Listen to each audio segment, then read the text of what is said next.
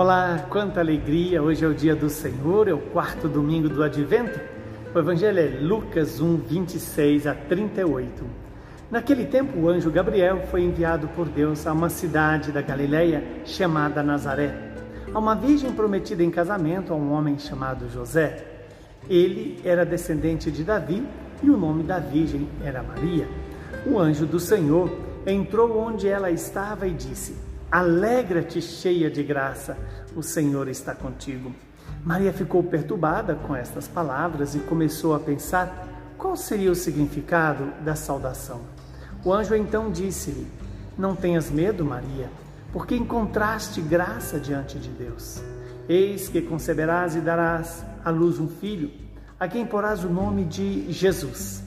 Ele será grande, será chamado Filho do Altíssimo e o Senhor Deus lhe dará o trono do seu pai Davi. Ele reinará para sempre sobre os descendentes de Jacó, e o seu reino não terá fim. Maria perguntou ao anjo: Como acontecerá isso se eu não conheço homem algum? O anjo respondeu: O Espírito virá sobre ti e o poder do Altíssimo te cobrirá com a sua sombra. Por isso, o menino que vai nascer será chamado Santo, Filho de Deus. Também Isabel, tua parenta, concebeu um filho na velhice. Este já é o sexto mês daquela que era considerada estéril, porque para Deus nada é impossível. Maria então disse: Eis aqui a serva do Senhor, faça-se em mim segundo a tua palavra. E o anjo retirou-se. Palavra da nossa salvação. Glória a vós, Senhor. Louvado seja Deus por esta palavra. Esta palavra que vem para nos iluminar, para nos santificar, para gerar em nós o mesmo fruto que foi gerado na, no coração, na alma, no ventre da Virgem Maria. Estamos diante do anúncio do anjo a Nossa Senhora, que revela o mistério da encarnação e o sim de Maria. Maria, aquela jovem que havia se consagrado ao templo na sua virgindade, na sua totalidade, e de repente se encontra diante de um, uma, um anúncio um tanto quanto surpreendente. Primeiro, pelo o fato do anjo tratá-la com uma intimidade tão grande, dizendo: Ave cheia de graça.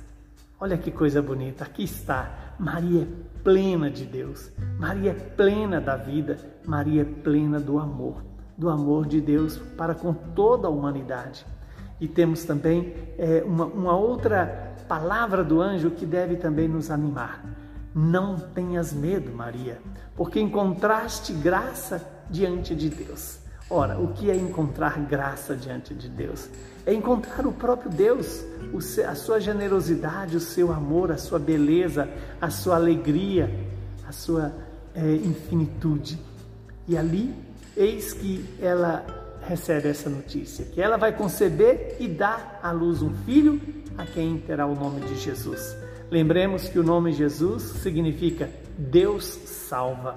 Primeiro, primeira consequência da encarnação é a antecipação da salvação realizada em Maria, por causa de Jesus. E ao mesmo tempo, dar a Maria a graça de receber a força do Espírito Santo que fecundou nela este ser novo.